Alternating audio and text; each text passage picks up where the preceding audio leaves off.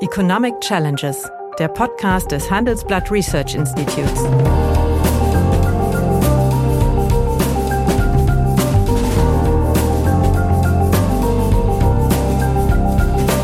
Bert Röhrup, der Chefökonom des Handelsblatts, diskutiert mit Michael Hüter, dem Direktor des Instituts der deutschen Wirtschaft, wöchentlich aktuelle wirtschaftliche Herausforderungen.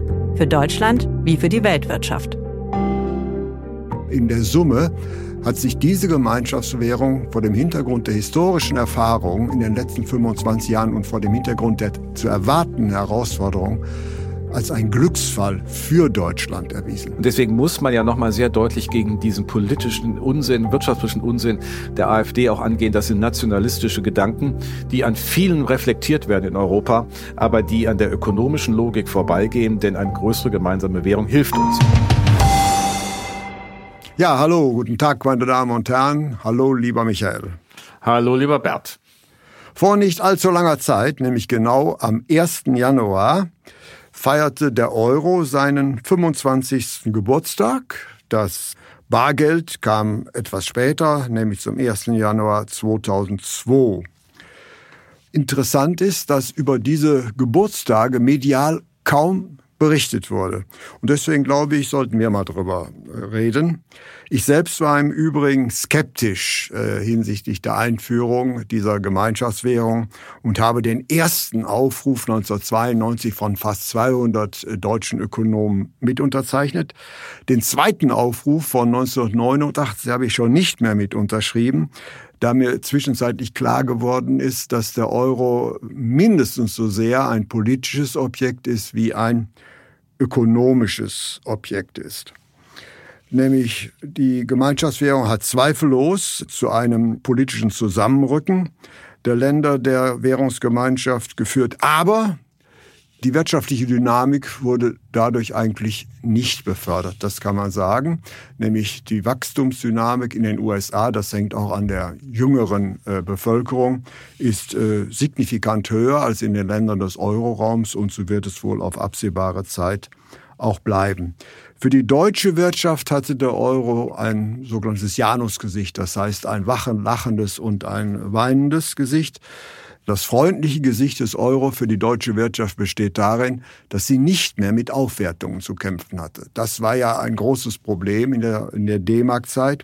Aber das Gegenteil davon ist, dass damit die Produktivitätspeitsche, die äh, Aufwertungen mit sich gebracht haben, entfallen ist.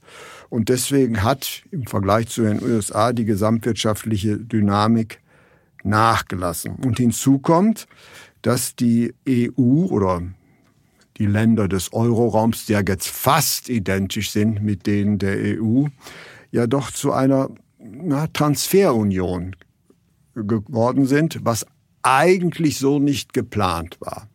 Wie sieht deine Zwischenbilanz aus? Ja, der erste Befund ist ja wirklich spannend. Ähm, es ist eigentlich ruhig geworden um den Euro. Es ist ruhig geworden um die Europäische Währungsunion.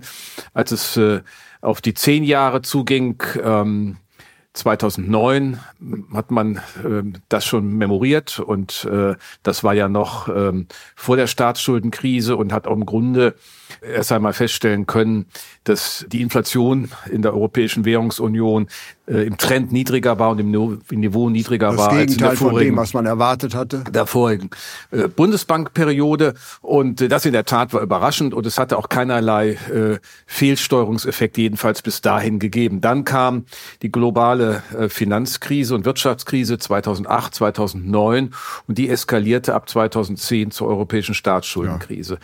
Und das bekannte Ökonomen wollten Länder aus der Euro-Gemeinschaft rausschmeißen. Wollten das und äh, es waren andere haben auch gesagt, jetzt passiert eh das, was wir schon vor äh, 20 Jahren, nämlich ähm, Anfang der 90er Jahre erwartet haben. Also eigentlich müssen wir den ganzen Laden jetzt beenden.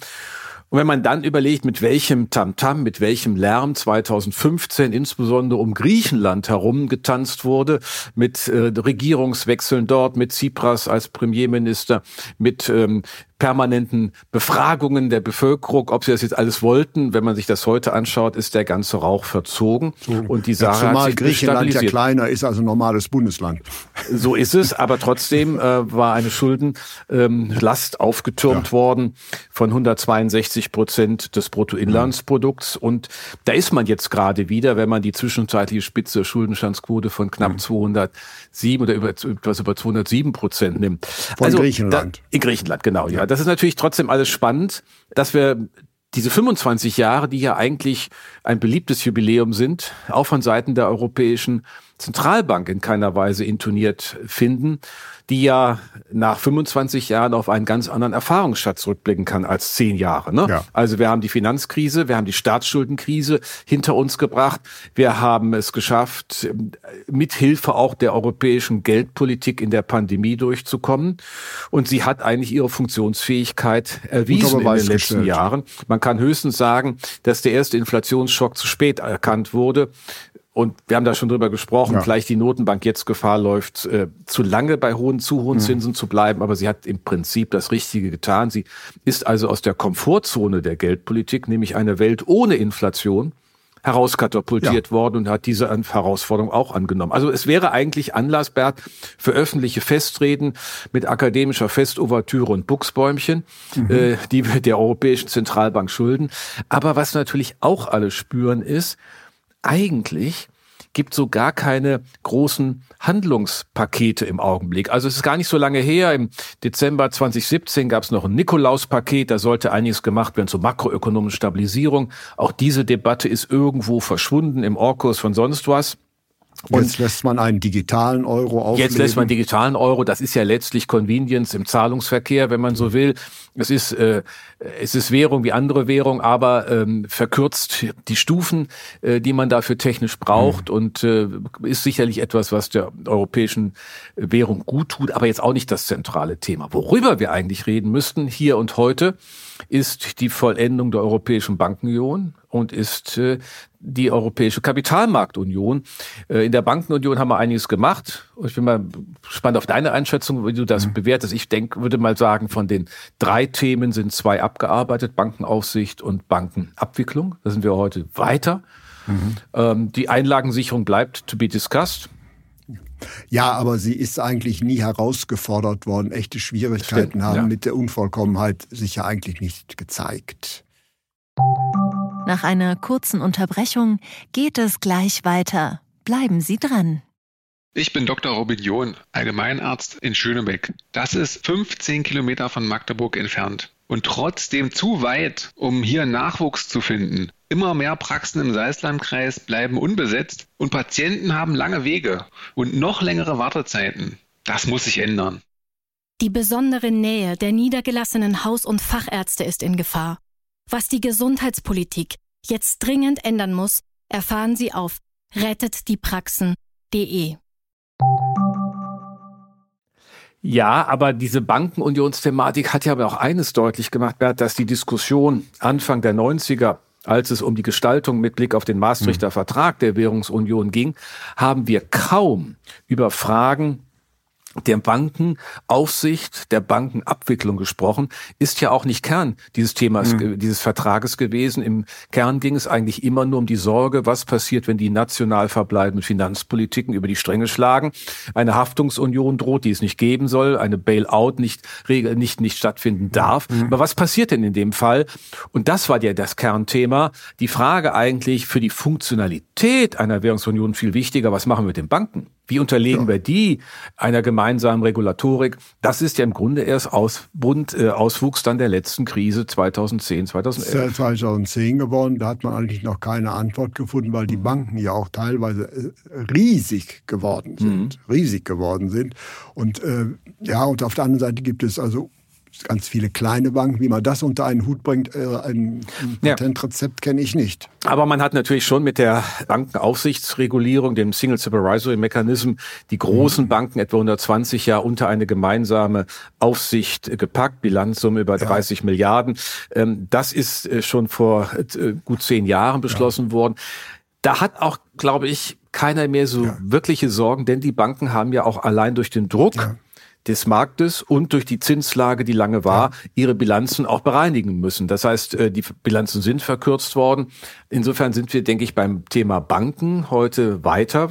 Aber wir sind nicht da, wo wir sein müssen. Es ist nicht vollendet, aber es ist weiter. Aber man muss natürlich auch sehen, der Euro hat nicht dazu geführt, was man erhofft hat, also die wirtschaftliche Homogenität der das Gemeinschaftswährung ist, zu erhöhen. Ja. Das heißt, ja. es ist ein, ein, ein, die Heterogenität ist durch das äh, Wachstum der Anzahl der Mitglieder sogar deutlich gestiegen. Mhm. Von einem, sagen wir mal, gemeinsamen Wirtschaftsraum doch kann man reden. Man muss nämlich auch sehen, die wirtschaftliche Heterogenität in den USA ist nicht viel kleiner äh, als äh, in Europa, aber das war ja eigentlich auch ein Ziel, dass es hier zu einer wirtschaftlichen Homogenität kommen sollte durch die gemeinsame Währung, durch die ja. einheitliche Geldpolitik.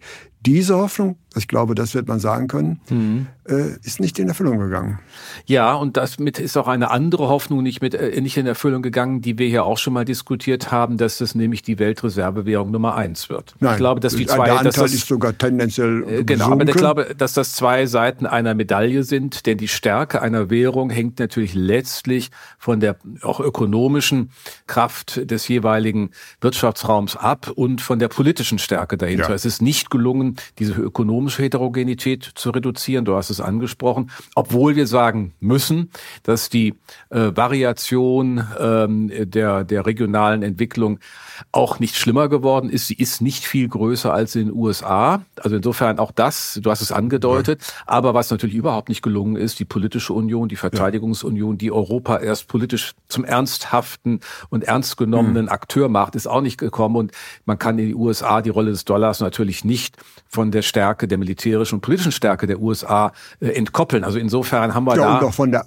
von der Akzeptanz bei aller Kritik mhm. an USA nach wie vor ist der Dollar trotz Staatsverschuldung und und und ja. völlig akzeptiert als ja. Äh, Währungsreserve äh, Nummer eins. Ja. Und diese Hoffnung ist äh, nicht in Erfüllung gegangen. Nein, das diese Hoffnung nicht in Erfüllung gegangen. Die Reserven, die in Euro gehalten mhm. bei den äh, Zentralbanken sind äh, sehr sehr überschaubar. Ja, aber ich will doch noch mal den Punkt stark machen, Bert, dass wir im Bereich der Banken vieles erreicht haben auch nochmal, ich will nochmal auf den Punkt hinweisen. Es ist wirklich für mich im Nachhinein so erstaunlich. Warum haben wir im Umfeld der Maastrichter Verhandlungen und der Debatten nicht über Bankenunion, Bankenaufsicht und Abwicklung gesprochen, die eine zentrale Veränderung erfahren haben durch die Währungsunion? Mhm. Denn das Wechselkursrisiko ist weggefallen und auf einmal waren für äh, europäische Banken alle Europä also die in der Währungsunion sind, mhm. alle in der Währungsunion befindlichen Staatsanleihen vergleichbar ein Instrument mhm. zur Liquiditätsmanage, zum Liquiditätsmanagement und zum Bilanzstrukturmanagement und dass damit quasi die Risiken neutralisiert wurden. Es war völlig egal, ob ich eine griechische mhm. oder eine italienische Staatsanleihe nehme.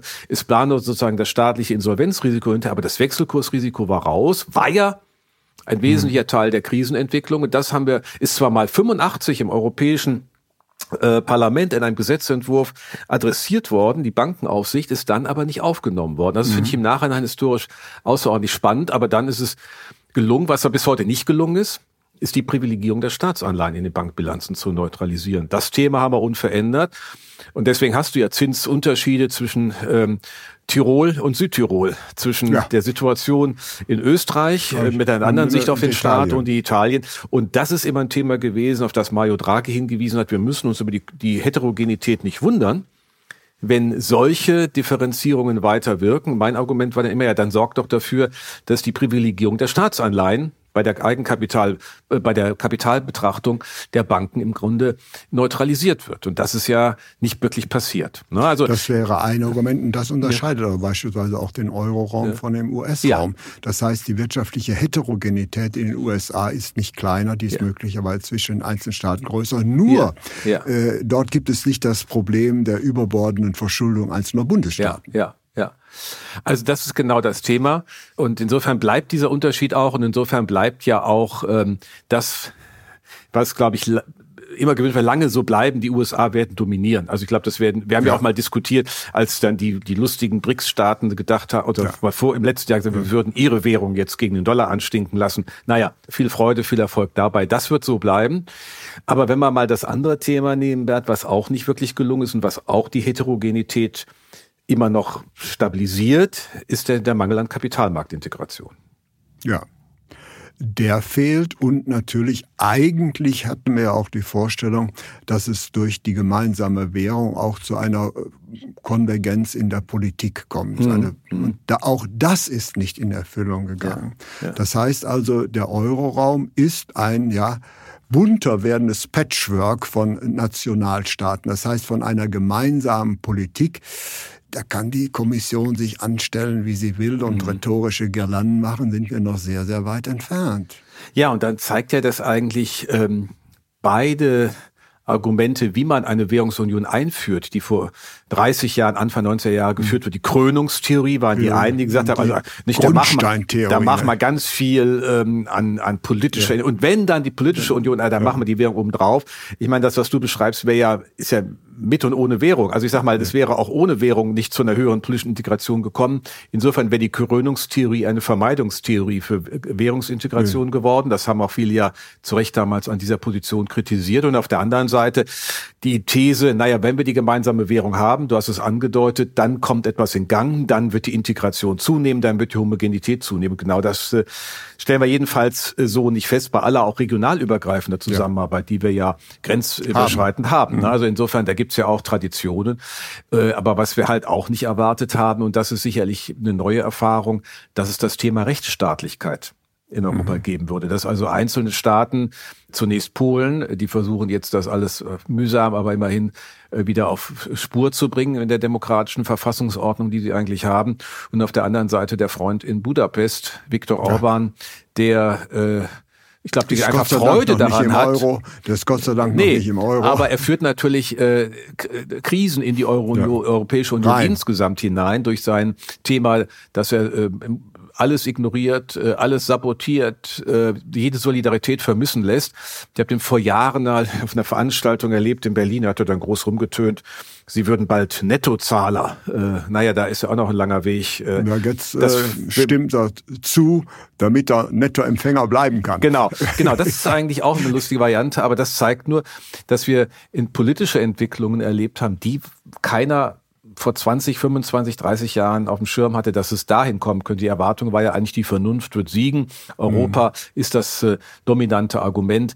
Aber es ist ja nicht dumm mhm. genug, das Gegenteil zu behaupten. Ne? Also es wird trotzdem vorgetragen, äh, bei uns auch in Deutschland, was die AfD-Vorsitzende Weidel mit Austritt aus Europäischer Union und Währungsunion ist ja, also das ist ja ökonomischer Selbstmord. Du hast ja die ja. Vorteile angesprochen. Ja der Hedge des Wechselkursrisikos, die Integrationsforto, die ja auch dadurch möglich waren. Also ich meine, es gab ja zwei Trigger der starken Marktposition international der deutschen Volkswirtschaft. Das ist der Binnenmarkt gewesen, 92 ja. auf 93 und äh, dann 99 auf 2000 die Wechselkursfixierung mhm. der Beginn des Euro. Ja.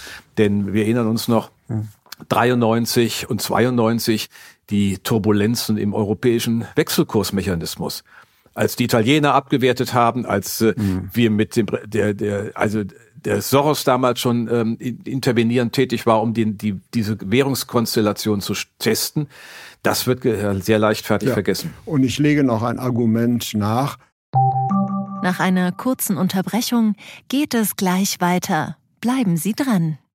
Ich bin Dr. Falk Stierkart und leite ein medizinisches Versorgungszentrum in Erlangen. Der Job als niedergelassener Arzt ist nicht unattraktiv, aber er scheitert oft schon an der Wurzel. Wenn unser Studiensystem nicht darauf ausgelegt ist, genug Ärzte in guter Qualität auszubilden, wie soll die medizinische Versorgung in Mittelfranken dann gedeckt sein? Die besondere Nähe der niedergelassenen Haus- und Fachärzte ist in Gefahr. Was die Gesundheitspolitik jetzt dringend ändern muss, erfahren Sie auf rettetdiepraxen.de. Also meines Erachtens ist zu erwarten, und das sehe ich sehr, sehr kritisch, mit einer zunehmenden Desintegration mhm. der weltwirtschaftlichen ja. Verflechtung. Und das heißt, perspektivisch wird Deutschland gerade als Exportland mhm.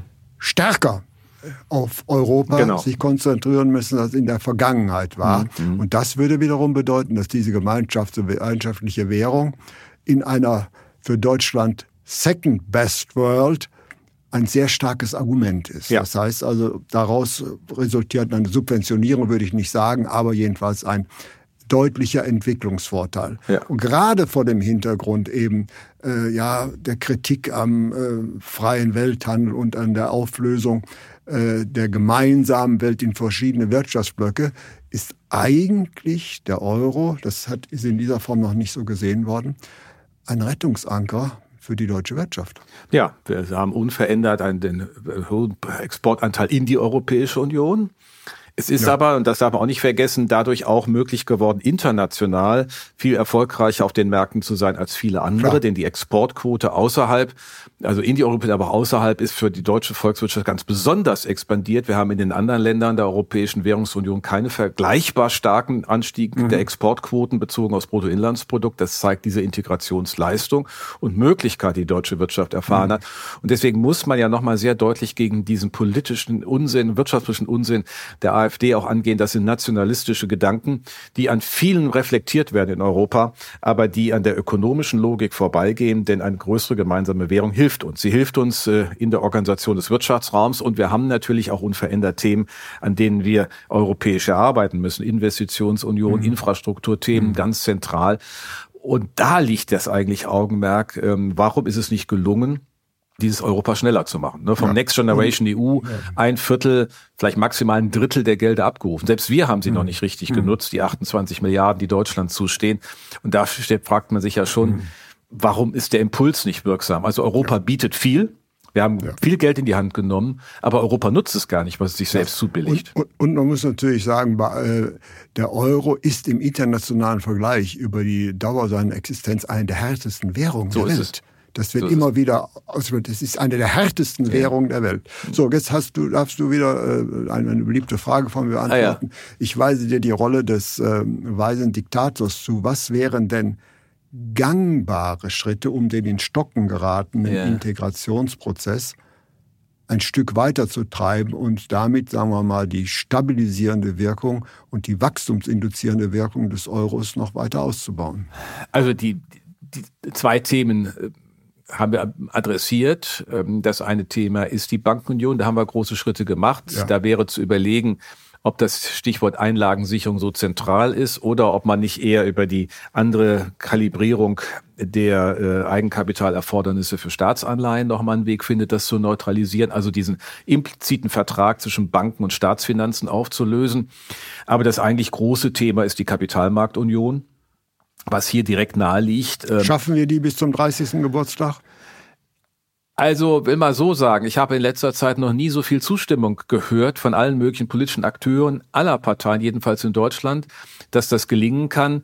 Äh, aber wir sehen ja, dass augenfällige Vorteile nicht genutzt werden, wenn beispielsweise in Frankreich die Bauern äh, auf der Straße rumfahren und der neue Premierminister äh, Mercosur killt. Also deswegen wäre ich hier, bevor es die Tinte trocken ist, nicht sagen, es gelingt, aber ich würde mal sagen, die Wahrscheinlichkeit in den nächsten fünf Jahren ist höher als in den vergangenen fünf Jahren und äh, mit der neuen Kommission und mit dem Thema der äh, nach der nach der Parlamentswahl Europas im Sommer liegt da ein Potenzial, äh, weil ja alle begreifen, auch die Green Transition und die Just mhm. Transition funktioniert ja letztlich nur, wenn ich Finanzierungsmechanismen in Europa habe, die das private Kapital in die Verwendung bringen. Alle reden darüber, vor allen Dingen Herr Lindner, wir brauchen privates Kapital, privates Kapital. Also vorhanden ist es ja. Es muss sozusagen mhm. mobilisiert werden. Aber was wir halt feststellen, durch die fragmentierten Märkte ähm, haben wir auch zu kleine Institutionen. Wir haben keine großen Banken im Weltmarkt Maßstab. Ja. Und das führt dazu, dass Finanzierungen dann häufig auch von anderen mit begleitet werden. Das kann eigentlich Europa nicht zulassen. Also hier haben wir, glaube ich, erhebliche Potenziale, äh, das aufzudröseln und diesen Home Bias ähm, der Finanzintermediäre damit auch äh, zu flexibilisieren und für Europa zu mobilisieren. Das scheint mir das eine große Thema zu sein.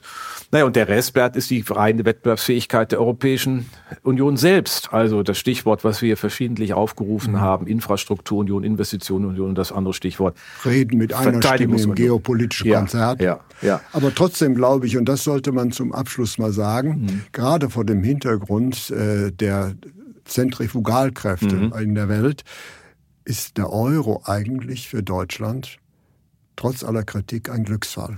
Die ja, Situation ich würde sogar wäre zuspitzen. unendlich problematischer, ja. wenn wir diese Gemeinschaftswährung ja. nicht hätten. Ja. Das heißt, die Kritik am Euro mag im Einzelfall gerechtfertigt sein, aber in der Summe hat sich diese Gemeinschaftswährung vor dem Hintergrund der historischen Erfahrungen in den letzten 25 Jahren und vor dem Hintergrund der zu erwartenden Herausforderungen als ein Glücksfall für Deutschland erwiesen. Aber auch für Europa. Ich würde auch, äh, würde das Argument, ich teile es völlig, würde es aber auch auf diese Länder der Europäischen Währungsunion insgesamt beziehen. Wenn man mal nochmal zurückschaut, äh, in diesen 25 Jahren sind enorme Schocks zu verarbeiten gewesen. Mhm. Die ersten zehn Jahre waren eine Wohlfühlphase, wie angedeutet. Es gab kein Problem seitens der Finanzpolitik, es gab kein Problem seitens der Banken. Äh, das ist einigermaßen smooth gelaufen. Dann kam die Eruption der globalen Wirtschafts- und Finanzkrise, dann kam die Staatsschuldenkrise. Und und die wir zweite haben, Hälfte des vergangenen Jahrzehnts aber auch wieder. Äh, ja, aber Honeymoon. ja, naja, Honeymoon äh, für die deutsche Wirtschaft. Für die deutsche Wirtschaft. Ich will nur mal sagen für die Geldpolitik, für die europäische ja. Geldpolitik, denn ähm, ich will nur mal dran erinnern, äh, da haben viele dann 2011 fortfolgende, vor allen Dingen 2015 das Ende der Währungsunion aufgerufen und als 2012 die internationalen Kapitalmärkte gegen die Fortexistenz des Euro gewettet haben, hat Mario Draghi mit seiner Rede Whatever It Takes, Whatever it takes. einen ein, ein, ein ein Gegensignal gesendet und man muss ja mal Folgendes sich klar machen. Was Deswegen, jenseits seines Mandats lag. Ja, aber, aber, aber das Spannende ist ja, das Spannende ist ja, Bert, ähm, die europäische Währung kann nur durch die europäische Währungsinstitution glaubwürdig verteidigt werden. Mhm. Die anderen machen eh, was sie wollen. In Europa ist die einzige konsistent ja. handelnde politische ja, Institution. Und das wird auch dabei gelegentlich äh, übersehen. Wir haben von der Stabilitätserwartung eigentlich die, alles erfüllt, dass die, dieser Inflationsschock war, ein importierter Inflationsschock, dass er gehandelt wurde, vielleicht zu spät. Alles letztlich äh, äh Argument der zweiten und dritten Klasse. Aber diese europäische aber solche Schocks hatten wir unter dem D-Mark-Regime auch. Ja, aber wir hatten natürlich also. nicht den, äh, einen so dynamischen Zinsanstieg. Es hat, ja. ich glaube, es hat niemand geglaubt, oder meinen Eindruck hat niemand geglaubt, dass die Notenbank der Europäischen Währungsunion die Kraft hat und die Mut hat, diesen Zinspfad einzugehen, ja. weil sie alle immer unterstellt haben, die sind fiskalischer Dominanz unterlegen und können das gar nicht. So, ja, und von haben daher, die Gegner Lügen gestraft. Genau, und das muss man alles mal zusammennehmen und deswegen wäre eigentlich Gelegenheit für Feuerwerk, akademische ja. Festobertüre und Buchsbäumchen für 25 Jahre europäische Währung. Das ist ein tolles Schlusswort. Herzlichen Dank. Danke dir. Ja, meine Damen und Herren, wenn Ihnen die Gespräche, die wir führen über ökonomische Themen gefallen, dann habe ich da noch ein neues Angebot für Sie, was Sie interessieren könnte.